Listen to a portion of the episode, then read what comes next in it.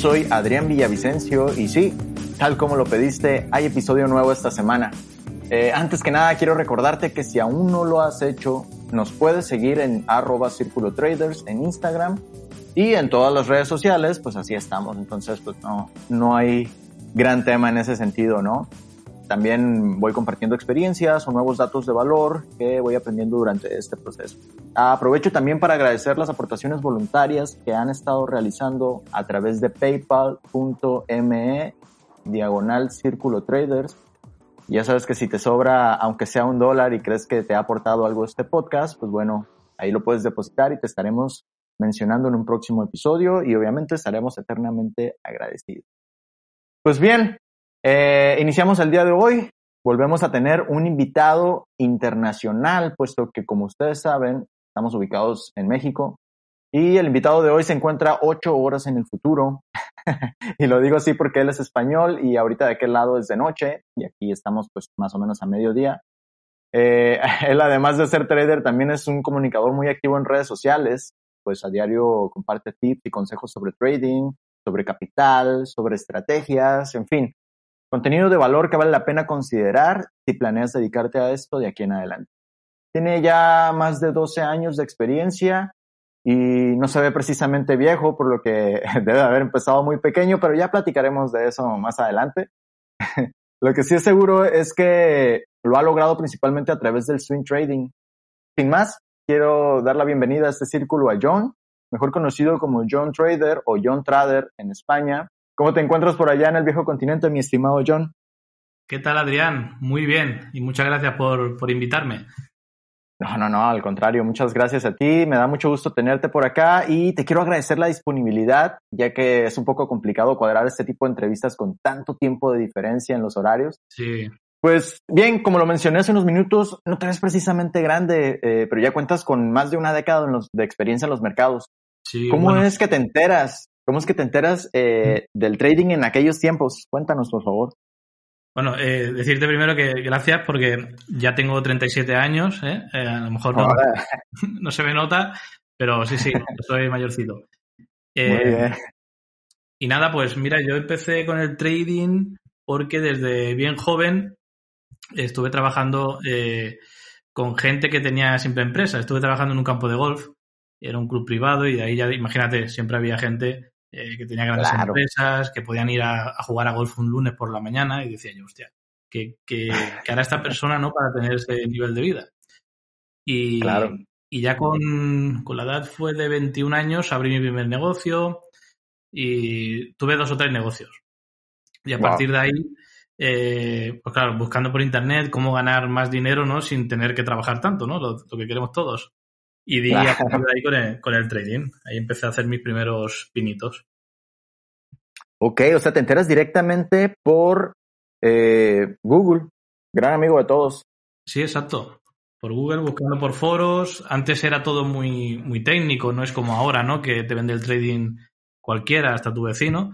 Eh, antes tenías que buscar un foro muy técnico, que era de trading, y era todo mucho más serio. Y la información no estaba tan sesgada como ahora, sino era seria y ya de un inicio te decían eh, lo peligroso que era, ¿no? Si iniciarte en trading si no tenías conocimiento.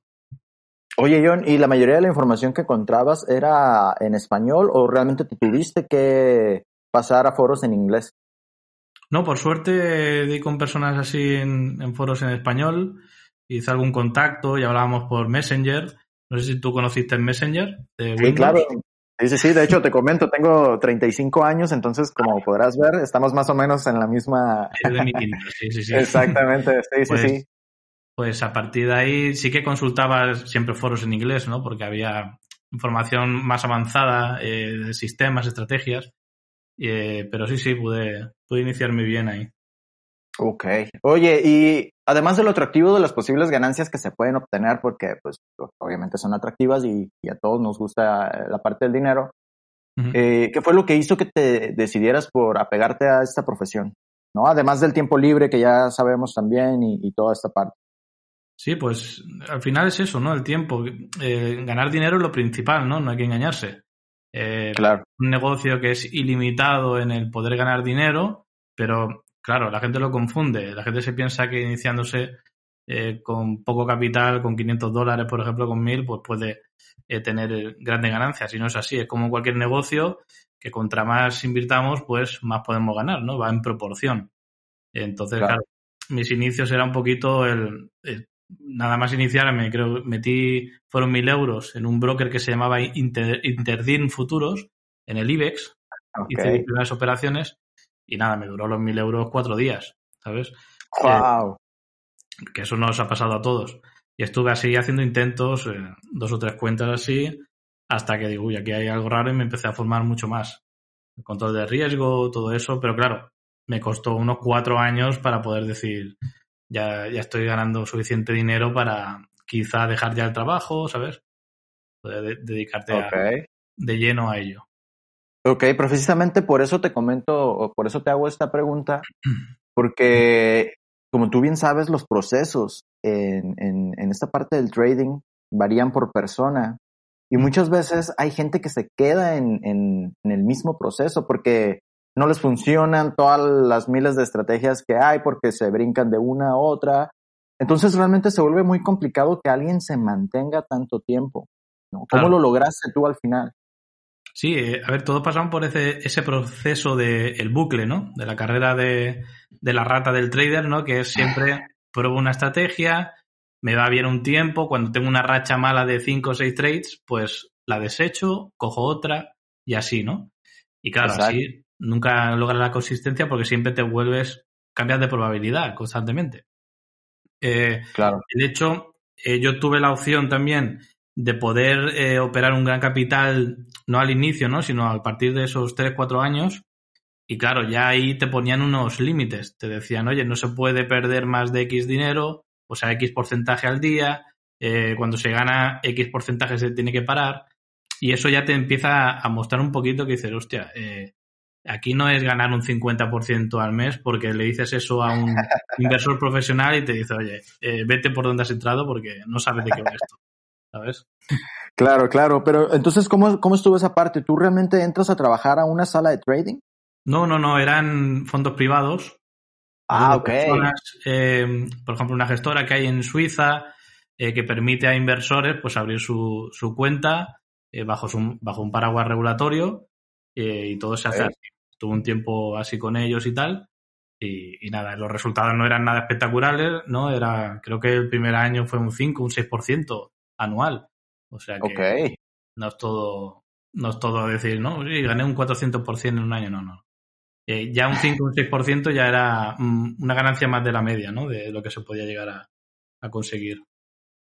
Ok, eso es importante mencionarlo. La parte de el, los porcentajes reales, vaya, de lo que se puede hacer en, en esta profesión al, a largo plazo, eh, anualizados, vaya.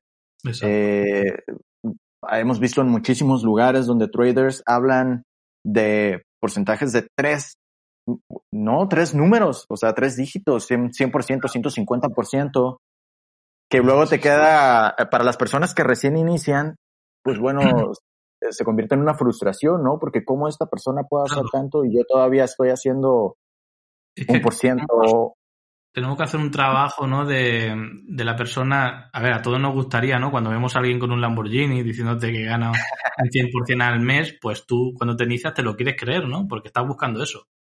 Pero claro. al final tienes que ser un poquito consciente y decir, a ver, voy a pensar un poco. Ese hace un 100% al mes. Si lo haces con una calculadora eh, de interés compuesto, eh, estamos claro. hablando de que quizá en dos años supere a Jeff Bezos en el for en la lista Claro. Es que. Es muy cierto, claro, sí, sí, sí. Claro, claro. Partiendo con mil dólares, por ejemplo, haces esa suma de un 100% cada, cada mes y en dos años lo superas. ¿sabes? Entonces dice, aquí algo, algo falla. ¿sabes? La magia del interés compuesto. bueno, regresando un poquito a la parte que mencionaste del bucle, dentro del material que compartes, de hecho, eh, me llamó la atención, ¿no? Que, que, mencionas esta parte del bu bucle al inicio del proceso de todo trader. Uh -huh. Y también mencionas que esto es principalmente ocasionado por la información básica. ¿Por qué consideras que esta información nos deja en esta situación? Sí, porque eh, piensa que a los brokers, por ejemplo, les interesa eso, que el trader se quede en ese bucle. ¿Por qué? Porque los brokers, el 100% de ellos, eh, dado a mi conocimiento, ¿no? Porque he tenido la ocasión de, de meterme dentro de brokers y tal, al y, y con tener amigos que se dedican institucionalmente a proveedores de liquidez y tal, eh, ah, el 100% son market makers. ¿Vale? Lo que hacen es, cuando te dicen que son ECN, eh, no Daily Desk y todo esto, eh, eso es marketing y cuando, por ejemplo, entra un trader, imagínate un trader con 500 dólares, con 1000, ya directamente lo ponen al libro B que se llama, que ellos hacen la contrapartida, hacen market maker y esa persona no lanza mercado, sino lanza contra, contra la casa, ¿no? Contra el casino. El, broker eh, asume sus pérdidas o sus ganancias. Cuando entra un trader con una cuenta de 100.000, 200.000, donde el, el, lotaje ya sea más elevado, pues sí, de un inicio lo lanzan a mercado. Y hay una mesa de dinero que le llaman, donde controlan eh, ese trader si es bueno, malo, cómo va. Y cuando ven que ese trader es un patata, pues lo pasan a, a, la, a la contrapartida para quedarse todas las pérdidas que genere. Y eso wow. Es la realidad de los, de, de, los brokers entonces, así es la forma en la que funcionan. Claro, por eso salen tantos porque es un negocio muy lucrativo. Tú metes clientes, el 90% pierde, le pagas el 10% de las ganancias a los que ganan y el 90% es para ti. Es un negocio redondo. Wow. Sí, sí. Ahora, me, sorprende un poco. Este, para quien no, ahorita está escuchando y no ubique todavía qué tipo de mercado o qué mercado es el que opera John, estamos hablando de Forex o divisas, eh, principalmente CFDs, ¿no? Que es donde se manejan más eh, este tipo de, sí, eso de, figuras. Mm. Seguramente ahorita todos nos sentimos identificados en cierto punto, ¿no? Por lo que mencionaste al, momento de que inicias y pues bueno, entras con 500 euros o 500 dólares, digamos cuentas pequeñas. Pues. Pero bueno, eh, ¿cómo es posible superar este bucle en tu opinión? Bueno, eh, al, principio yo creo que es necesario que el mercado te dé unas lecciones y en ese bucle, claro, tienes que pagar esa lección, ¿no? Del mercado. Exacto. Es el mejor maestro. Lo que pasa es que si eres un cabra y vas con mucho capital, pues te sale más caro que a otros.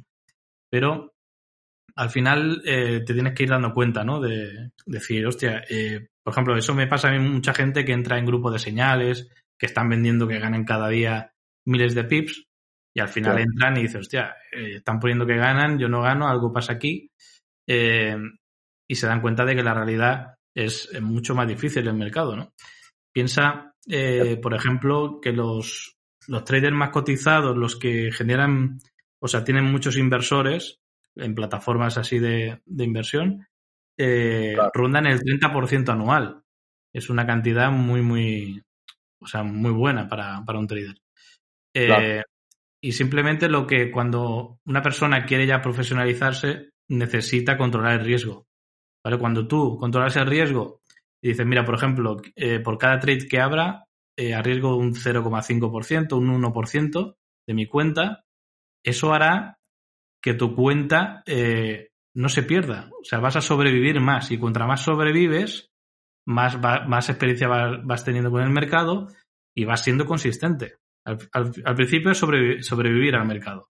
¿Sabes? Y poco a poco le empiezas a ganar. Pero si no sobrevivimos, malo. Ok, entonces tú consideras que la parte de la gestión del riesgo viene siendo eh, la primera etapa a superar. Exacto. Hasta que uno no es consciente que debe gestionar el riesgo, porque ¿qué pasa? Que todos nos dejamos al principio llevar por las emociones. Y tú ves alguna operación que es estar dentro, dices, bueno, esto seguro que sube, y cuando tenías que meter un mini lote, pues le estás metiendo un, un lote entero.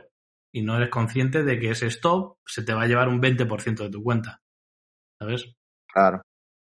Claro, justo ayer me, me escribían un mensaje ahí en, en Instagram al perfil y, y, me decía esta persona que, bueno, tenía una cuenta de tres mil dólares que había logrado llevar, eh, digamos, eh, la había hecho crecer desde mil dólares que tenía, ¿no? Pero con un solo movimiento que obviamente metió, el, el, su posición era totalmente enorme, ¿no? Y, y, con un solo movimiento la perdió toda. Pues estamos hablando de un trabajo que tuvo que hacer durante varias semanas y que en un solo día se quemó. Exacto. Wow. Hay, algo que yo explico a, mi comunidad, ¿no? Que es, eh, hay una estadística que tú teniendo, por ejemplo, una estrategia que el 60% o 70% de las veces ganes, ¿vale? O sea, que tus operaciones ganen un 60 o 70% de las veces, eh, podemos tener una racha de hasta 7 operaciones seguidas perdiendo. Claro. Si yo tengo un 10% de riesgo en cada operación, me estoy llevando un 70%, en un momento dado me puede pasar, aunque mi estrategia sea muy buena. Si yo le añado eh, el 1% de riesgo, pues es un 7% de pérdida, que eso ya es mucho más razonable para poder recuperar. Pero imagínate un 70%, adiós cuenta. sí, claro, se pone muy complicado eh, recuperarla, ¿no? Sí, sí, sí. Oye, eh, John, ¿y entonces en qué momento, una vez superando la parte de la gestión del riesgo y entendiéndolo bien, ¿cuándo considera una persona que ya puede hacer dinero en el trading? Claro, el, hacer dinero es, muy relativo, ¿no? Porque para unos hacer dinero es eh, conseguir un sueldo para poder vivir de ello. Eh, para otros es tener un extra, ¿no? Para poder pegarte una, cena buena. claro, Todo depende, ¿no? De, de, lo que uno busque. Está claro que para poder vivir del trading necesitamos mucho, mucho capital. Eso, eso es obvio. Por eso te comentaba que que la gente no es consciente de que esto debe ser como un negocio. Y, lo que tenemos que hacer eh, los traders, si queremos conseguir esa meta, al final es tener ingresos pasivos por otros, por otros sitios, aunque tengas, mantengas tu trabajo, puedas abrir un negocio. Eh, por eso mucha gente también nos pregunta, oye, si eres rentable, ¿por qué eh, vendes cursos o formación? Que es muy, muy típica esa pregunta. Claro, sí. Pues claro. A ver, son ingresos pasivos. ¿Quién le va a decir no a los ingresos, no? Pasivos. O sea, eso, eso alimenta eh, quizá que tenga más beneficio, pueda meterlo a mi cuenta, o sea, generar más beneficios, es una bola de nieve al final. Y, todo el mundo debe hacer eso. Claro, claro, la diversificación al final de cuentas, ¿no? Que es algo que, no me canso de mencionar, no debemos depender de un solo ingreso. No, no, no, no. Eh, todo el mundo se piensa que, va, quiero, quiero mucha gente me, me, pregunta por Instagram que quiero aprender esto para ayudar a mi familia. Digo, y lo que vas a hacer es meter tus ahorros y, joder más a la familia, ¿no? Hablando mal. O sea, no, puedes pensar así. Tienes que ahorrar para poder alimentar esa cuenta, tienes que echarle leña, ¿no? Al fuego para que se avive y, la leña en este caso es el capital. Exacto. Oye, pero ¿en qué momento entonces uno eh, ya considera que, que está haciendo las cosas bien y que está haciendo dinero? Es decir, cuando, cuando te pregunto esto, va en el sentido más bien de cuando tú reconoces, sin importar el, el, nivel de tu capital, ¿eh? sin importar la cantidad de tu capital, cuando ya puedes reconocer que vas por buen camino? Bueno, al final es eh, con los beneficios, ¿no? Porque cuando ves ganancias es cuando vas por buen camino, pero deben ser, deben ser consistentes. Eso es clave, ¿no? Eh, hay, claro, hay pocos traders que se inician o llevan tiempo que aguanten con una misma cuenta un año, por ejemplo. Al final tenemos que estar en las buenas y en las malas, aguantar un año operando la misma cuenta y seguir al pie de la letra esa gestión de riesgo.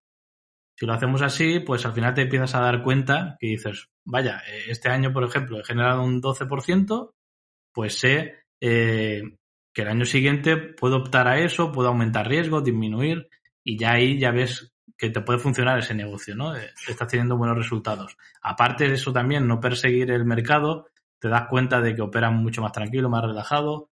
Es tu estrategia la que te dice, oye, aquí hay una posible entrada. La analizas, entras, pero no, no estás como la mayoría que se inicia buscando entradas a todas horas, bajando de time frame para poder entrar en un minuto, ¿sabes? O sea, ahí siempre vas a encontrar ocasión de entrar al mercado. Claro, claro. Eh, porque bien, o sea, puede pasar lo mismo que con la persona esta que me escribió, que pudo hacer dinero desde una cuenta de mil, transformarla en una cuenta de tres mil, pero al final eh, yo intuí en el momento en el que me comentó eso que pues la forma en la que hizo crecer esta cuenta no fue de la forma más disciplinada, ¿no? Porque de la misma manera lo perdió. Claro, eso es una apuesta. Exacto, puedes estar haciendo dinero, pero hay que saber por qué lo estás haciendo. Exacto. No es lo mismo conseguir ese resultado siendo consciente de, de riesgo que sin serlo, ¿sabes? Porque quizá pierde ese dinero y le hace daño a su economía, ha tenido la suerte. Claro, ok. John, eh, he visto también que te enfocas mucho en la parte de explicar cómo es posible conseguir capital para los traders, eh, puesto que la mayoría no iniciamos con, con, un capital muy grande, ¿no? Y, y también este, se ha mencionado por ahí que, al final de cuentas el, el, capital es la materia prima de nosotros los traders, pues para seguir creando oportunidades, para seguir este, haciendo crecer este mismo capital. ¿Cuáles son las mejores formas que conoces para hacernos de capital, además de obviamente trabajar, ¿no? A ver, hoy en día tenemos plataformas que nos lo permiten hacer. Por ejemplo, DarwinX, no sé si lo conoces. Sí, sí lo vi. Pues es un, es un broker que tiene esa posibilidad para que cualquiera, y haciendo un buen trading, pues pueda captar capital fácilmente, entre comillas. ¿Por qué lo mencionas entre comillas? Eh, ¿No es nada fácil en realidad o, cómo? no, no, a ver, eh, no es fácil porque la gente ve ahí eh, hay traders, ¿no? Que tienen a lo mejor 4 o 5 millones de dólares bajo gestión de inversores. Ok. Pero claro, eh, es como Cristiano Ronaldo, ¿no? Tú no vas a ir a, echar una pachanga para que te fiche el Madrid esta tarde. Cuesta, ¿no?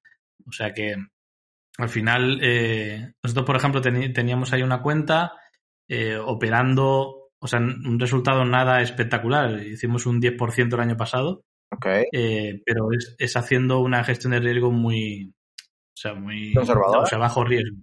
Sí, conservadora e intentando subir la puntuación. Contra más puntúas allí en esa, en esa, en ese broker, pues eh, incluso ellos dan cada mes un premio que se llama Darwinia. Okay. Y a, a, los 128 mejores creo que es, pues reparten, creo que son 4 o 5 millones ahora.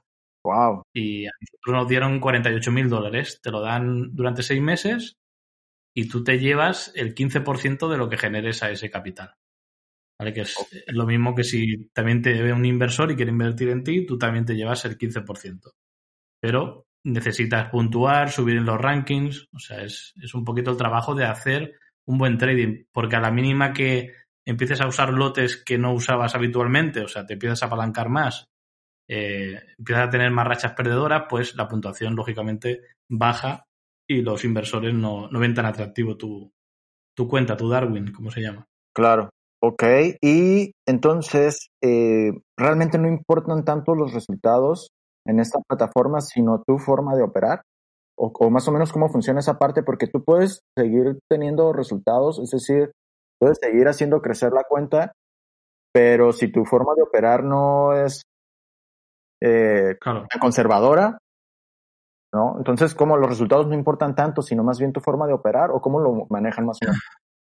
Claro, ahí hay casos de, de traders que tienen, bueno, se llaman Darwin, la, el tipo de donde inviertes, que a lo mejor el, año pasado hicieron un 300% de beneficio, pero ¿qué pasa?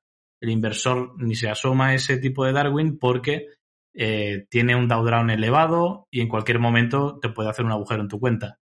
¿vale? Entonces el inversor es inteligente y se va al que tiene un drawdown de menos de un 20%, más o menos, si es un 15 mejor, y eh, o sea que esa puntuación sea estable, que esa persona, pues mira, va perdiendo un mes un 3, otro mes gana otro 3, sabe que siempre está en una media. Ese es el Darwin bueno y prefieren ganar menos, pero que su dinero no se lo quiten en, o sea, no lo pierdan en cualquier momento. Sí, no, imagínate. Creo que a nadie le gusta perder eh, su dinero así o que alguien más lo pierda por uno, ¿no? Exacto, para eso lo, lo, pierde uno mismo. sí, claro. Excelente. Eh, por ahí escuché también, John, en uno de, de tus materiales, que considerabas a las empresas de pruebas de fondeo como brokers maquillados. Me llamó la atención esto. ¿Podrías profundizar un poco más en este tema y explicarnos por qué las consideras así? Sí, bueno, es un tema delicado también, ¿no? Porque hay defensores. yo entiendo que este tipo de, cuentas está bien para aprender y tener la sensación de que estás operando en real, ¿vale? Ah. Pero eh, no deja de ser eh, un broker encubierto, ¿no? Entre comillas también. Eh, me gusta entrecomillar todo. porque, ¿qué pasa? Tú, normalmente este tipo de empresas te piden una cuota. Ajá, Te dan una cuota, te piden una cuota mensual te dan X capital para operar, te ponen unos límites muy complicados de hacer, ¿vale? Hay gente que los pasa fácilmente, pero para el 90% no es fácil. Eh, te ponen pérdidas muy, muy ajustadas y ganancias también. Eh, y lo que hacen es eso, es tener mucho volumen de gente pagando cuotas, operando cuentas que son virtuales, son demos. Claro. Eh, y claro, ¿qué pasa? ¿Me ganan 10? Pues sí, les pago. Todos estos pierden y me van alimentando la rueda con, con las cuotas. ¿Vale? Eh, que está bien para aprender y tener esa sensación de trading real, sí. Eh, pero bueno, no es, no es algo para que uno diga, me meto aquí, me van a dar muchísimo capital y voy a vivir de ello. Pues eh, no lo veo así. Oye, John, pero esa, esa parte nada más de la, de la cuenta demo aplica cuando estás haciendo la prueba, ¿no? La prueba entre comillas. Sí. Después. Pero tú sabes la ciencia cierta que te dan una real. Te digo que es real y ya está. Yo te hago la contrapartida o, ¿sabes?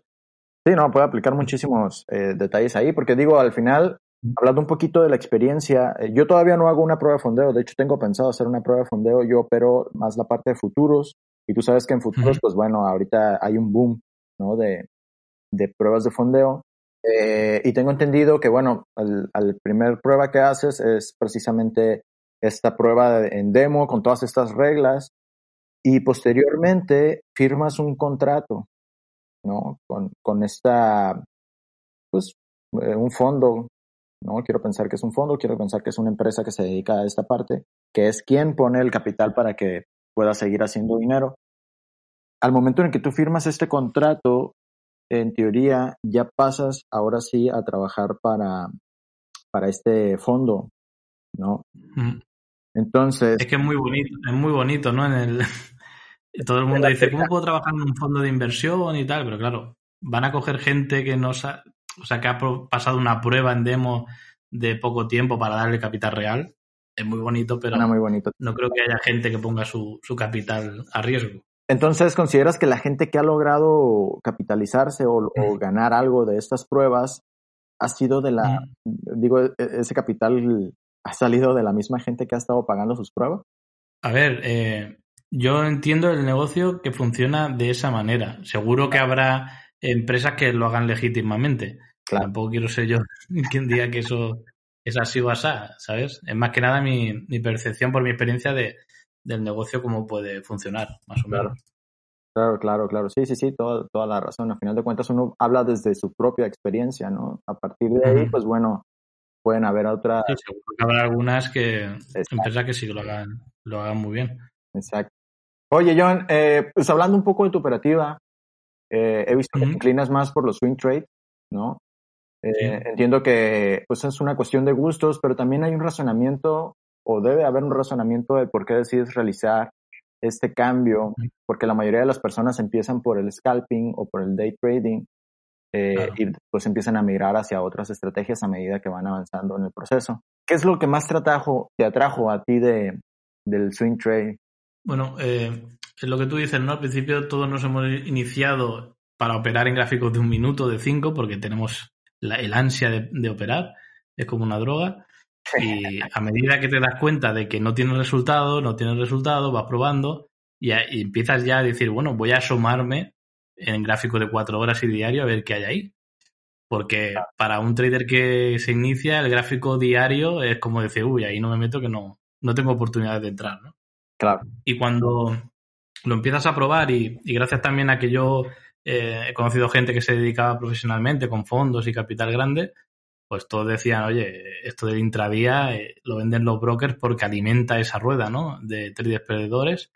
Hay que irse al swing trading, gráfico diario hacia arriba, y ahí es donde funciona esto. Y, a partir de ahí, pues sí, claro, empezar a probar, eh, te expones menos a mercado, aunque si quieres también con muchos activos, pues siempre tienes entradas, ¿no? A diario, pero te exponen mucho menos, las entradas son de mucha más calidad, los stops están en zonas que es mm, más poco probable que el precio la, lo toque, ¿no? Si, si la señal es buena. O sea que empiezas a ver resultados. O sea, yo digo, la fórmula mágica para mí es reducir el riesgo y subir a gráfico diario. De ahí para arriba. Ah, ok, tú operas en gráfico diario. Sí, ese es el gráfico más pequeño que estamos usando ahora. Wow. Ok, ok. Este, de hecho, también he- he visto por ahí que tienes una estrategia que has compartido en más de una ocasión en, eh, con la red, eh, que se llama Soldados. Sí. ¿Podrías explicar un poco más o menos en qué consiste? Estás escuchando Círculo de Traders. Eh, bueno, esto es. Eh, ahora, por ejemplo, hemos subido una cuenta, hemos hecho un resultado espectacular, pero ha sido gracias también a, la subida del Bitcoin. Claro. ¿Vale?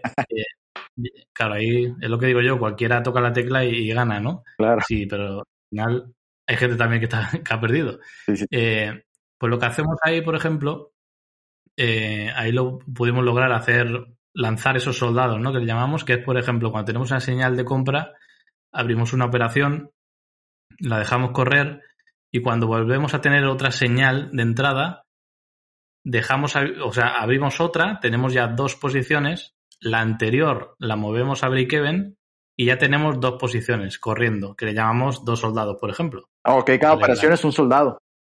Exacto. Ya tenemos dos, dos para arriba. Cuando da otra señal, volvemos a entrar y quizá esa toca el stop y muere. Ese soldado ha caído en la batalla, ¿vale? Wow, perfecto. Hay dos vivos, hay dos vivos que siguen eh, sumando, han recuperado a ese soldado muerto, o sea, han recuperado esa, esa pérdida y tenemos más posibilidad de ya ir añadiendo más. Esa sería un poquito la, teoría. No, no se suele, por ejemplo, en el mercado Forex es mucho más difícil, porque ya sabes que el mercado Forex eh, está en un 70% de las veces en rango y un 30% en tendencia. Y ahí es mucho más difícil eh, que sobreviva esa, esa operativa, ¿no? Ahí solemos lanzar uno o dos como máximo, a veces tres, si es el oro, la plata o activos así. Eh, pero en acciones y tal, pues sí que estamos eh, consiguiendo hacer esa operativa mucho mejor. Ok, entonces operas esta parte directamente en, en el time frame diario y analizas en, o sea, sigues utilizando una forma de análisis top-down ¿Te vas a mensual? ¿Te vas a semanal? Sí, bueno, lo que hacemos es eso, eh, analizar siempre en diario, ahí vemos la, nuestra señal de entrada principal, pero confirmamos también con el semanal. Buscamos ah. ahí confirmación, pero bueno, si da en, diario, entramos en diario y una vez que está abierto eh, esa operativa, podemos subir a semanal para eh, que nos apoye para seguir dejándola correr esa, esa operación. Claro. Oye, John, ¿y esa estrategia aplica para activos tan volátiles como las criptomonedas también? Sí, porque eh, las criptomonedas son activos muy tendenciales y, ahí funciona de maravilla también. Pero bueno, o sea, imagínate cuánto, bueno, no me puedo imaginar cuántos eh, soldados deben de haber caído por los movimientos tan bruscos que tienen, ya sabes. Entonces, eh, ¿cómo contrarrestas estos movimientos? Digo, ahorita se ha mantenido a la alza, ¿no? Totalmente. Pero cuando no es así, ¿cómo funciona o cómo lo gestionas? No, a ver, eh, eso porque se ha dado ahora ese movimiento, pero normalmente eh, nosotros siempre buscamos, eh, ya sea en criptomonedas, por ejemplo, operamos las, las grandes, ¿no? Las típicas, pero en acciones, teniendo tantas acciones, siempre buscamos, le llamamos la tendencia unicornio, que es como Tesla, NIO, todas estas acciones que tienen una tendencia muy, muy pronunciada. Y solamente buscamos esas. Buscamos esas acciones cuando tienen un retroceso con la acción del precio y con nuestro indicador. Buscamos esa descorrelación.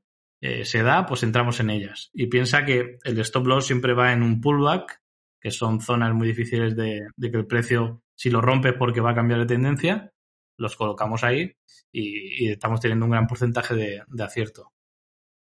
Claro, claro. Oye, John, y bueno, para alguien que esté considerando ¿no? Eh, eh, pasarse a esta parte del swing, ¿qué recomiendas para un trader que viene del scalping y quiere pasar al swing? Bueno, eh, pues al final uno debe empezar de cero, ¿no? Limpiar la mente porque viene con mucha toxicidad del scalping. yo no digo que el scalping no funcione, funciona y tengo conocidos que lo hacen muy bien, porque ponen límites a su operativa. O sea, hacen una operación, si le sale mal, hacen otra, y si sale mal, paran durante ese día. Y si hacen una buena, siguen con otra, otra buena, y paran también. O sea, eso es el verdadero trading, ¿no? Ponerte los límites, pero si tú empiezas a operar en un minuto o cinco minutos a todo lo que te venga, pues claro, ya estás entrando en un poco azar también, ¿no? Porque el mercado, hay mucho ruido de mercado. Eh, y una persona, recomiendo eso, ¿no? Que se ponga límites en el scalping si lo está haciendo y le gusta, porque quizá eh, es su forma de operar, que, que pruebe haciendo eso y si no tiene resultados, pues quizá el scalping no es para él y que empiece a subir de time frame y vaya probando ahí. Ok. Ok, entonces básicamente sería como olvidarte un poco de todo lo que has aprendido hasta, hasta este momento y pues empezar de nuevo en una temporalidad más alta. Sí, mira, eh, vamos a hacer, a proponer un ejercicio Adelante. para tu audiencia, que cojan, ¿vale? Abran una cuenta demo, se vayan a gráfico de cuatro horas, gráfico diario, y que cojan su estrategia o cualquier estrategia que les guste y empiecen a abrir operaciones, ¿vale? Con el stop adecuado a ese gráfico. Si, por ejemplo, en Scalping usaban 10 pips, pues en diario lo más normal es que sea sobre los 100 pips, más o menos el stop. Pues que estén una semana abriendo posiciones sin, sin cerrar en take profit, sino simplemente colocar el stop. En esa semana, cuando ya tengan 5 o 6 operaciones abiertas, o incluso 10, dependiendo Ah. ¿no? de lo que hagan, cierren esa demo y no la abran hasta de aquí tres meses. Wow. ¿Vale? Cuando, cuando abran de aquí tres meses la plataforma, quizá eh, les dé una lección, ¿no? De, o sea, le explique la plataforma qué ha pasado. Puede que hayan muerto la- el 50% de las operaciones, queden cinco vivas y esas cinco les esté dando un beneficio espectacular. Puede que hayan muerto siete y queden tres vivas y también esas tres operaciones que han quedado les esté dando un resultado, eh, hayan recuperado toda la pérdida y estén en beneficio. Excelente. O puede, o puede que hayan cascado todas y, Claro. y, y la prueba haya sido un desastre. ¿eh? Claro, también puede- Claro. todo puede pasar en los mercados, ¿no? Todo puede pasar. Sí, sí, sí. Excelente. Pero al final ese tipo de prueba pues te da una lección de, de por dónde van los tiros en el trading al final. Ya que tienes valor de dejar las pérdidas correr, de mover los stops porque no quieres tener esa pérdida, y cuando tienes ganancia estás ahí con el dedo que te quema para, para cerrar, pues haz- hazlo al revés, ¿sabes? Deja correr el beneficio y el stop siempre asúmelo. Claro. Eh, ¿Tú crees que el, swing trading puede ser para todos? Porque, digo, lo comento porque hay gente que le puede dar ansiedad en no tener es- ese, malamente, ese beneficio rápido, ¿no? Que muchas personas están esperando.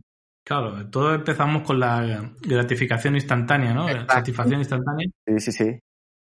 Pero yo ya te digo, con toda la gente que entra en la comunidad y viene de hacer scalping, cuando descubren el swing trading, dice, hostia, esto ya cambia la cosa, ¿no? Le cambia un poquito, no la vida, sino el hecho de decir, ahora tengo tiempo. Nosotros, por ejemplo, lo que hacemos es por la noche a las 12, a las 11 hora española, eh, durante el día ya sabemos las operaciones que nos pueden dar señal y a esa hora nos conectamos, bueno, lo hacemos por el grupo, media horita y ya vemos cuáles dan señales. Colocamos los órdenes pendientes y nos olvidamos. Y al mediodía, a las tres y media en la apertura americana, Ajá. igual, ya tenemos el, ra- el radar preparado de acciones y cuando abre el mercado, pues ya colocamos nuestras órdenes y ya está, no tenemos que hacer nada más. Ya podemos apartarnos de, de las pantallas. Wow. Wow. Y para identificar estas acciones lo hacen a través de un screener, lo hacen a través de un escáner, Sí, igual analizamos con nuestra estrategia, lo, lo hacemos con manualmente, eh, MetaTrader 5, pero me lo hacen manualmente. manualmente, sí. Wow. Sí, sí. Ok, ok. Sí, sele- seleccionamos, no miramos las 4.000 acciones que hay, sino miramos las, las acciones que tengan esa tendencia ¿no? definida. Ok, perfecto. Pues eh, ahí está, para quienes nos están escuchando en este momento, ahí está ese ejercicio que creo que es muy válido y valdría la pena que mostraran resultados. Así que quienes lo quieran intentar, sean bienvenidos a enviar su- sus resultados y pues bueno, vamos comparando, ¿no? Eh, eh, creo Claro. que este, este ejercicio va a estar muy bueno. Oye, John, Es un buen ejercicio. Sí, claro. Este, pues ya casi terminamos. Quise dejar eh, las preguntas de algunos seguidores para el final. O bien pudiste ver, hice por ahí una dinámica donde permitimos, ¿no? Que la misma gente enviara sus preguntas. Y pues bueno, creo que este es el, el espacio adecuado para hacerlas, ¿no? Entonces, si me lo permites, voy a, a checar en mi perfil cuáles son esas preguntas. Aquí tengo precisamente eh, una de Diego Servet, muy interesante, que menciona que sí, qué diferencia tiene Bitcoin de otras burbujas económicas, ¿no? Teniendo en cuenta que posee características similares, como por ejemplo es un activo totalmente digital y su precio no está siquiera fundado en la inversión con la que se tiene el activo, dado que este precio está basado únicamente en la especulación. Claro. Sí, sí, es, pura oferta y demanda. Eh, yo tampoco soy un, un, experto ¿no? de todo lo que es eh, el mundo de las criptomonedas por dentro, pero es obvio que es oferta y demanda pura y dura. Y puede ser una burbuja, claro, claro puede ser cualquier cosa, ¿no? El otro día lo planteaba mi comunidad si creían que Bitcoin eh, estaba creado por el pueblo, ¿no? O por grandes instituciones, gobiernos también. ¿Sabes? O sea, es, es, hay una teoría de conspiración ahí alrededor muy, muy fuerte, ¿no? Claro, es que muy, cuando todo suena muy bonito, ¿no? Que un tal Satoshi Nakamoto, ¿no? Era eh, que lo haya creado y no se sepa quién es y tal, no sé. Suena un poquito a, a, película, que puede ser cierto, pero lo, lo más obvio no es que sea alguien que tenga un plan definido con eso. Claro, aunque a nosotros como traders realmente pues nos va y nos viene el hecho de que sea uno u otro, ¿no? Al final de cuentas, o, o metemos un corto o metemos un largo. Dependiendo Exacto, de las... Lo que digo, si eso nos puede dar dinero, nos, met nos metemos. ¿Que es una burbuja? Pues bueno, otra cosa es que te, te explote cuando estás tú dentro, ¿no? Pero... Exacto, es justo lo que te iba a preguntar, ¿cómo te proteges tú? En dado caso de que pues esté por explotar la burbuja, me imagino que tienes protegido, tienes protegidas tus operaciones, ¿no? No, yo por ejemplo, eh, tengo Bitcoin que voy guardando desde hace tiempo, eh, claro, ahí estás expuesto, ¿no? Al 100%. Otra cosa es la, el trading activo en ese, en, en Bitcoin, pues claro, tú tienes tu stop, si, si empieza a caer, pues lógicamente te tocará, pero si hay un, un, cisne negro, ¿no? Que le llaman que empieza a caer aquello por algo que está pasando, claro. pues adiós cuenta y adiós todo. Sí, sí. Pero bueno, comparando un poquito con otras burbujas que se han dado eh, en la historia, ¿cómo, ¿cómo comparamos a Bitcoin con esto? Es decir, creo que para hacer una burbuja ya ha durado bastante, ¿no? ¿O cómo lo ves tú? Sí, es que está siendo un movimiento. Aparte, es como un movimiento cultural también, ¿no? Claro. Eh, que yo creo que quien dice que es una burbuja, que es una estafa, que no sé qué, al final es gente que no tiene Bitcoin. ¿sabes? Estás dentro y, quieres que, que se caiga. claro, nadie querría eso. Claro, y todos los que estamos dentro pues decimos, no, esto es lo mejor que hay, esto no sé qué, el pueblo. bueno, o sea, que... ¿no lo consideras una burbuja? Eh, si te digo la verdad, soy parcial en ese aspecto. Okay. Yo creo que puede ser una burbuja eh, y me gustaría que no lo fuera, ¿sabes? O sea que yo contemplo las dos opciones. Claro, claro. Al final de cuentas, sí. eh, la parte de las criptomonedas es, es esta anarquía económica, ¿no? Eh, que bien podría sonar mm. como una película, como bien mencionas. Sí, al sí. final, pues suena muy bonito porque pues es el pueblo contra el sistema, ¿no? Eso, o sea, somos nosotros. Y más que nada ahora tampoco porque no tiene ninguna utilidad que no sea especular con ella, ¿sabes? Muy cierto, hay muchos que no tienen una eh, utilidad clara, ¿no? es muy uh -huh. importante mencionarlo también y que pues bueno, en su momento eh, yo creo que habrá como mayor luz en ese sentido. O sea, de que ha tenido un crecimiento muy grande lo ha tenido, ¿no? Pero, pero sí. creo que no es sano la forma o, o, la tendencia que ha tenido últimamente el mercado en general de las criptomonedas. Entonces, lo hemos visto en otros años y, y creo que no será la excepción para, para esta ocasión, ¿no? Pasamos a la siguiente pregunta. Eh, nos comenta Isaac Villegas, ¿cuáles son los retos más difíciles en tu día a día como trader con más de una década de experiencia? Pues los retos, mira, ahora mi reto principal es pasar menos tiempo delante de las pantallas, ¿sabes?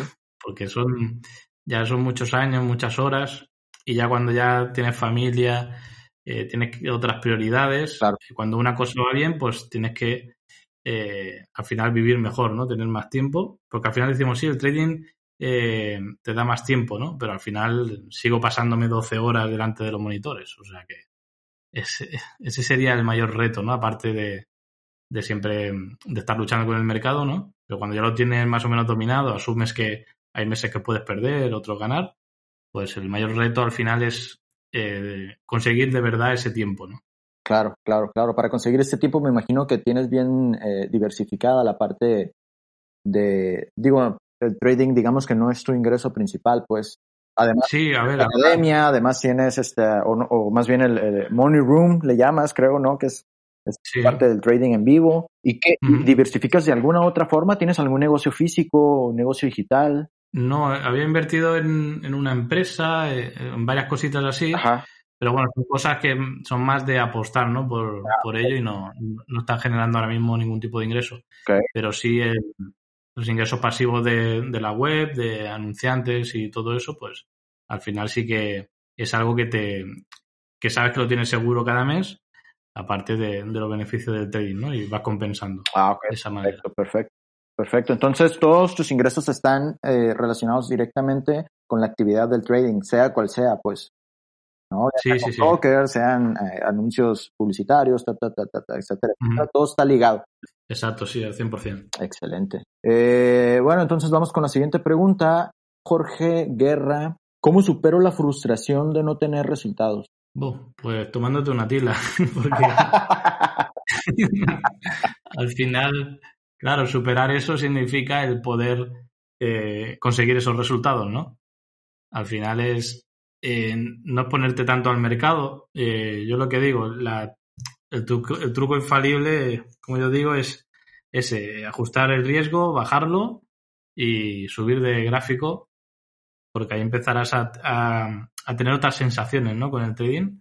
Yo creo que todo el que esté pasando por una mala racha, pues que, que empiece a hacer eso.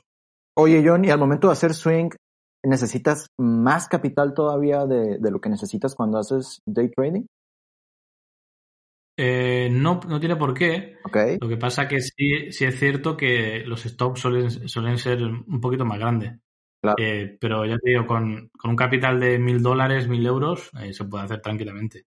Con 500 ya es un poquito más ajustado. Claro. Quizá no puedes abrir las operaciones que quieras, pero con mil ya sobrado.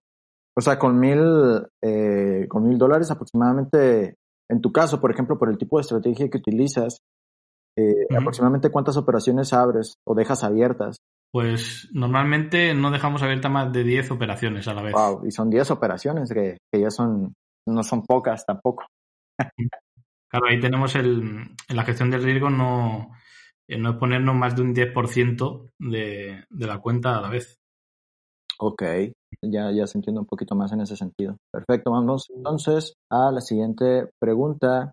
Dice Luis ACC15, ¿qué opinas acerca de las ondas de Elliot? Bueno, bueno, como siempre, yo he trasteado en mis inicios miles y millones de indicadores, robots, historias, Sí, y, y bueno, la sonda de Alien no, para mí no tuvo nada destacable, ¿no?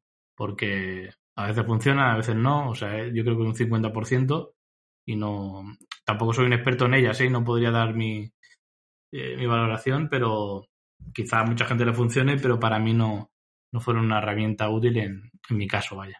no, claro, te entiendo perfectamente. Eso sucede precisamente conmigo eh, y el Fibonacci, ¿no? Los retrocesos de. Fibonacci, por ejemplo, en mi estrategia o, o en mi día a día, eh, yo no lo utilizo para nada, ¿no? Y por más que lo intenté utilizar en su momento, no me, no me retroalimentaba, pues no me brindaba información que me ayudara a operar mejor. Pero hay personas Ajá. que sí lo utilizan como si fuera, ¿no? Su santo grial. Sí, sí, sí, ¿no? Por eso que si, si lo entiendes y lo, lo puedes lograr interpretar bien, pues adelante, ¿no? Al final es como estés cómodo y, y yo creo que cada uno con su estrategia al final la va conociendo mucho más y, y le, le va funcionando. Muy, muy cierto. Ok, perfecto. Vamos entonces con la siguiente pregunta. Dice Magnet Marketing, cinco errores que cometiste cuando empezaste y cómo evitarlos. Ahora mismo, a ver, cinco errores. Bueno, lo típico, ¿no? Eh, el sobra, sobreapalancarte sin tener Claro. presente el riesgo que estás asumiendo de verdad. El creerte también que con poco capital puedes llegar a vivir de ello. Sí. ¿Qué más, qué más? Y mira que estoy todo el día publicando cosas de esas, ¿no? Pero, Suele pasar. eh, bueno, otro error también sería el eh, que le pasa a mucha gente también. Yo no tuve el caso, pero eh, gente que se emociona cuando tiene una demo y empieza a ganar, eh, pedirle a un amigo que, oye, invierte conmigo, lo que sea. Sí, ¿no? claro. Son errores también que llevan al desastre total.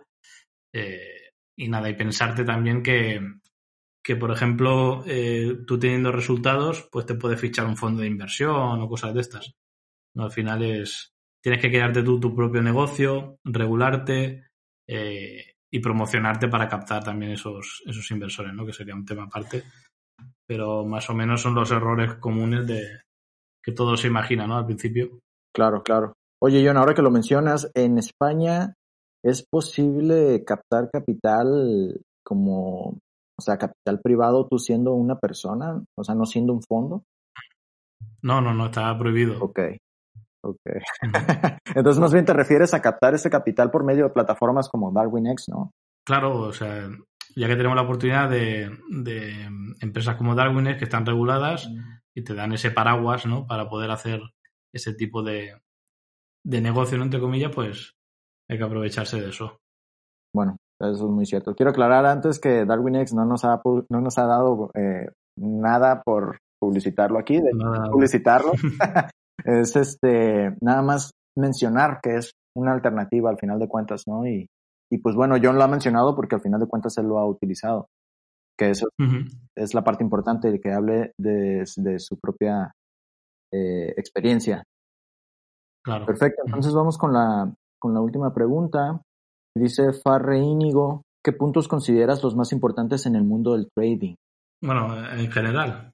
Sí, sí, me imagino que, por ejemplo, vas a mencionar la gestión del riesgo, porque ya, ya dijiste que esa es como la primera etapa, ¿no? O sea, gestión del riesgo sería uno de los puntos principales. Sí, ese sería el punto principal.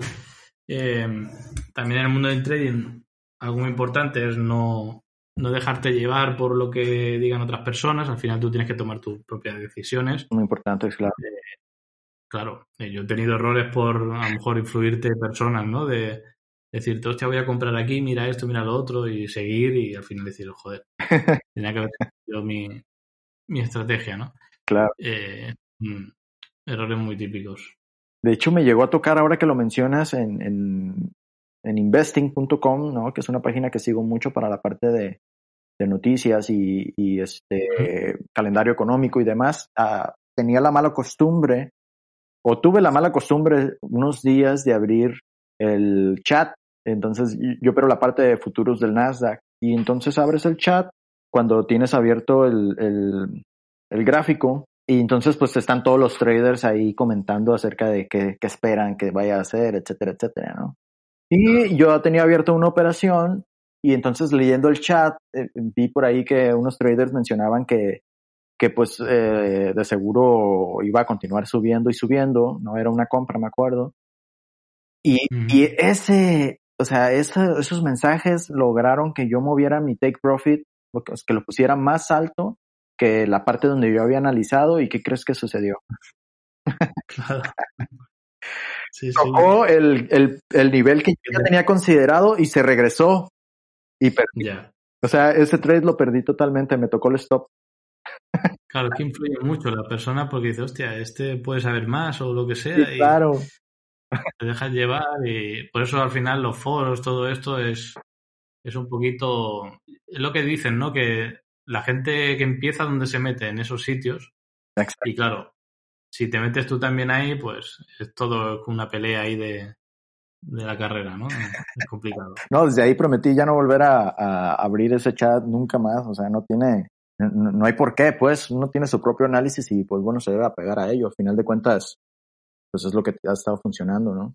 No, no, exacto, hay que seguir cada uno su, su estrategia, estar tranquilo, que la estrategia te diga cuándo entrar y poco a poco. Si quieres formarte y, y enterarte de cosas, pues sí, ¿no? Vas navegando y buscando, pero debes filtrar muy bien dónde te metes para conseguir esa información. Correcto. ¿Algún otro punto, John, que consideres importante?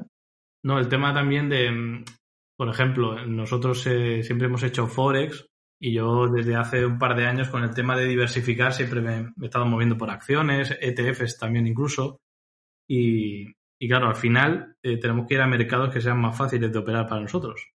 El mercado Forex es, es muy complicado y es lo que digo yo, cuando un nativo del Forex como nosotros pasamos a, a operar, por ejemplo, acciones Claro. y, y más en este mercado que estamos teniendo ahora, pues para nosotros es eh, como coser y cantar, ¿no? Por decir algún adjetivo, Claro. ¿sabes? Sí, sí, sí. Cambia mucho la cosa. Eh, pero tú consideras entonces para alguien que recién se está iniciando y que obviamente inició por. Forex porque es lo más conocido, porque se presta a, digo, Sí, muchas de las eh, de los fraudes multinivel es lo que más han promocionado, ¿no? La parte del Forex. Por eso ha tenido tanto real. Pero tú sugieres entonces iniciar por acciones, por ETFs. Sí, claro, si alguien se lo puede, hoy en día te lo puedes permitir, ¿no? O sea, yo recomiendo a una persona que está un poquito encallada que, que haga eso, que suba de time frame, gestione el riesgo y pruebe las acciones.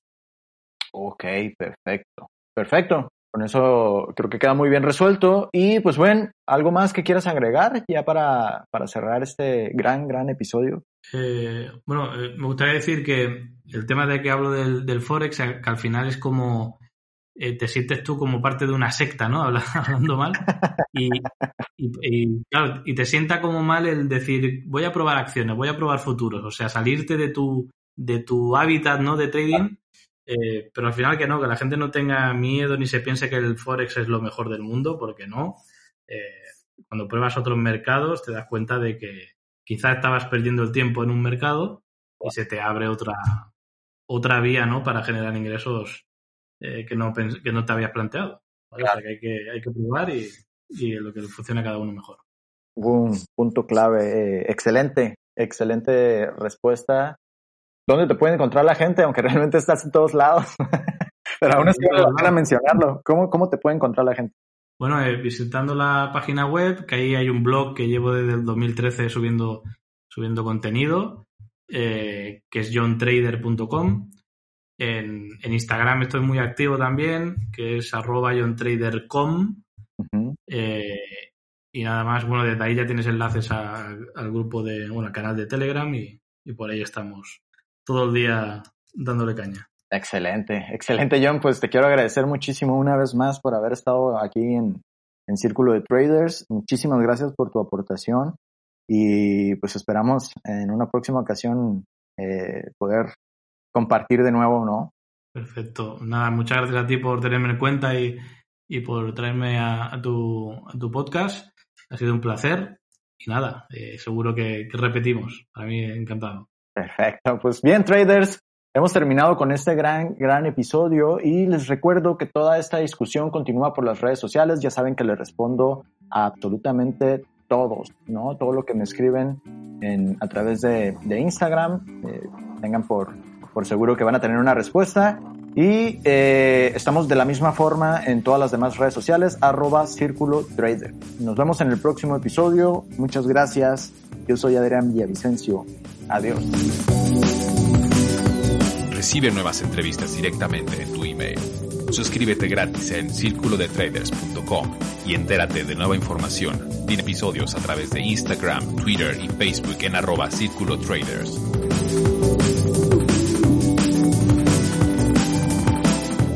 Esto fue Círculo de Traders.